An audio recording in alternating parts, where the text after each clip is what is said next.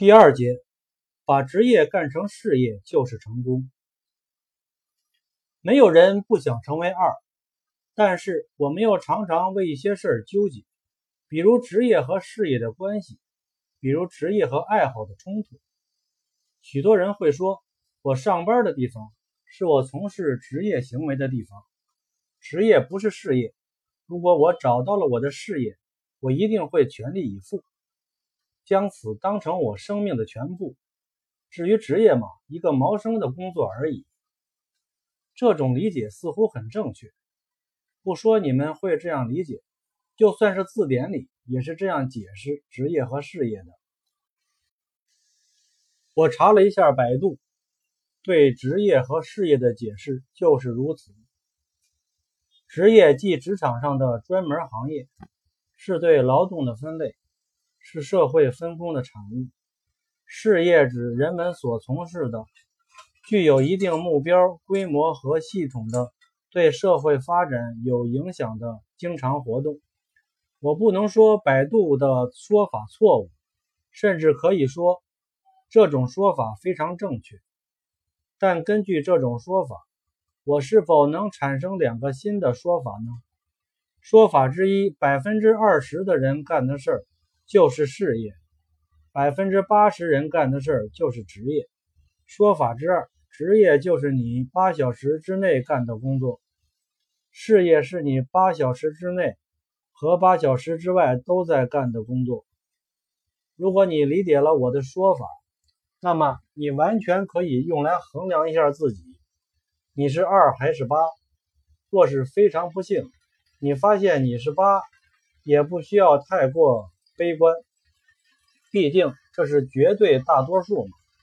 至少你如果明白了这一点，可以有两个努力的方向。其一，你可以知天命了。既然明白自己就是八，那就安心当好你的八，别做过分的妄想，别做梦。其二，趁早调整自己，奋起直追，争取早日跨进二的行列。很多人纠结于职业和事业的冲突，关键在于个人爱好。几乎所有人都认同事业是自己喜好，并且作为终生奋斗目标的职业，而一般的职业只是为了维持生活，为了生活需要一份有收入的工作。你如果干的是你喜欢的工作，你把这个工作干成事业，取得成功。便天经地义了。相反，因为你干的是你不喜欢的工作，不能将这项工作做得更加出色，也就情有可原。这里面显然有一个认识错误：你干了你喜欢的工作，是不是就一定能够成功呢？不一定。我小时候喜欢干什么？我喜欢看电影，所以那时我最梦想、最喜欢的就是当电影明星。如果我像王宝强一样执着地跑到电影厂门口去等片约，我是不是就能成为一个电影明星呢？不错，王宝强成功了，他甚至是在客观条件很差的情况下成功了。于是他的成功就有了普遍意义，就表示其他人只要像他这样做，也一定能成功。我知道，至少他的成功不具有普遍意义。是个个案，我去做不可能成功。道理很简单，我连普通话都说不好，这是我不能成功的客观原因之一。我的演技不行，手脚身体的协调能力很差，这是我不能成功的客观原因之二。当然还有其他原因。有了这些原因，我是不是就注定不能成功呢？也不一定。只要我肯付出比别人大十倍、百倍的努力，成功的可能同样是存在的。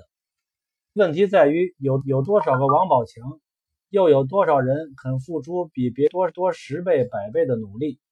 就算你曾经这样付出过，又能坚持多长时间？一旦觉得成功无望，你会经受得起痛苦打击吗？你有百折不挠的坚韧吗？都是问题。还有一个关键性问题：生活可能阴差阳错，让你离你梦想的职业越来越远。而现实却是，绝大多数人所干的事儿与他的喜好没有半点关系。所以在这样的大环境之下，你若想成功，就不应该是寻找你喜好的职业，而应该是反其道而来，在你现在的职业中培养喜好，与你拼尽全力往你喜好的职业钻相比，你在现有职业中培养喜好要容易得多，也省力得多。这就是古人说的“干一行爱一行”。有人会说这很难，我根本不是干这个的料，你让我怎么去干？也有人说我是大才，应该干的是大事业。你让我去当售货员，每天和各色各类顾客打交道，不是太委屈了我？我不想委屈自己。当然，你还可以找到很多自己不可能爱上这一行的理由，但是你却没有想过，你之所以不会爱上这一行，所有的理由都是你的主观理由，而不是客观理由。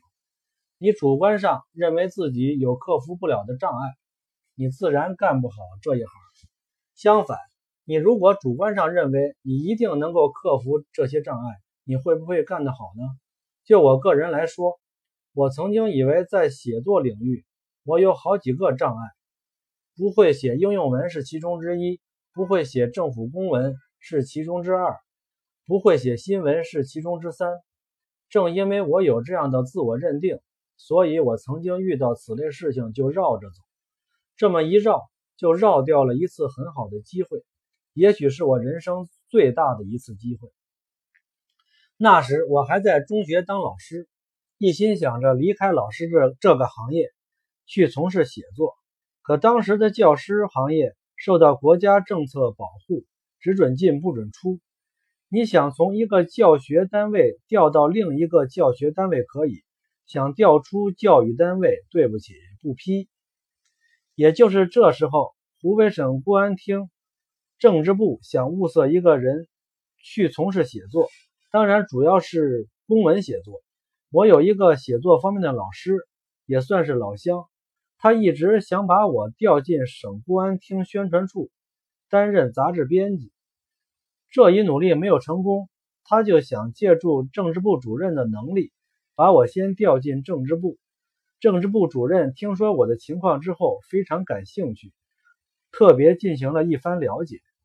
此时有个人说了一句十分客观的话，他说：“这个人写作能力是不错，但他主要是写文学作品，没听说过他会写公文。”他说的很对，我不仅不会写公文，甚至内心深处抗拒写公文。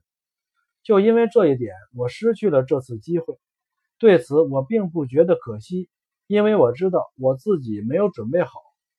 现在我讲这件事儿，是不是说明我就永远不可能学会写公文，或者命中注定写不好公文呢？绝对不是。此后，我并没有有意学习写公文、写新闻，或者写应用文。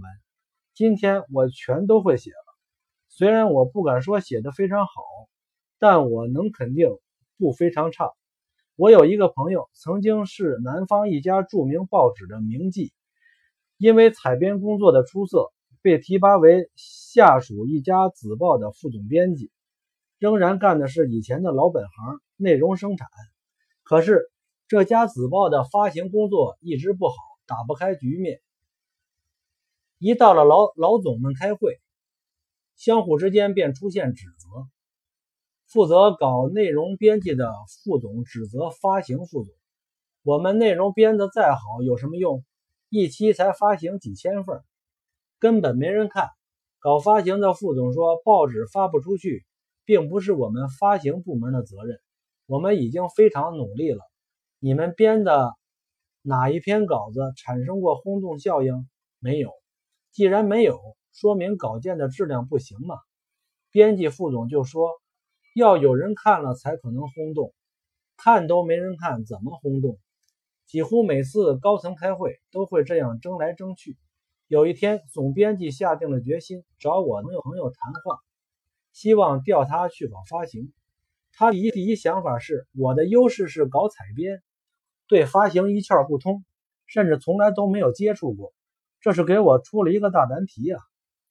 第一感觉这件事儿一定干不好，但是想了几天，他仔细分析了一番，自己之所以觉得一定干不好，是因为没有干过，不熟悉，这是自己的弱势。但这种弱势是不可克服的吗？不是，仅从技术层面分析，发行不会比写作更难。他更明白一个道理：对于一个技术要求并不是太高的职业来说，你缺的不是技能。而是热情、自信和方法。正因为他接受了这一任务，并且倾尽全力，这份报纸的发行量直线上升，成为全国同行的一种现象。因为发行量大增，读的人越来越多，记者们发的稿一篇又一篇轰动。也正因为这些轰动性新闻，又反过来促进了发行量的大增。到了今天，这份报纸已经全国闻名。当然，我这位朋友在一段时间之后离开了这家报纸，去参与了另一份报纸的创刊。同样不是负责内容生产，而是主管发行。这份报纸同样成了全国知名纸媒。对于这位朋友来说，什么是他的事业？他原本干采编，已经干得非常好了。半路出家，搞了一个自己完全不熟悉的行业，可他将这个行业。当成自己的事业，他再一次成功了。没有爱好不可怕，怕的怕的是你内心深处抗拒让职业成为爱好。能够从事你爱好的职业固然是好事，如果不能从事你爱好的职业，你仍然可以培养爱好，并且将职业干成事业。等你将职业干成事业的那一天，你就成功了。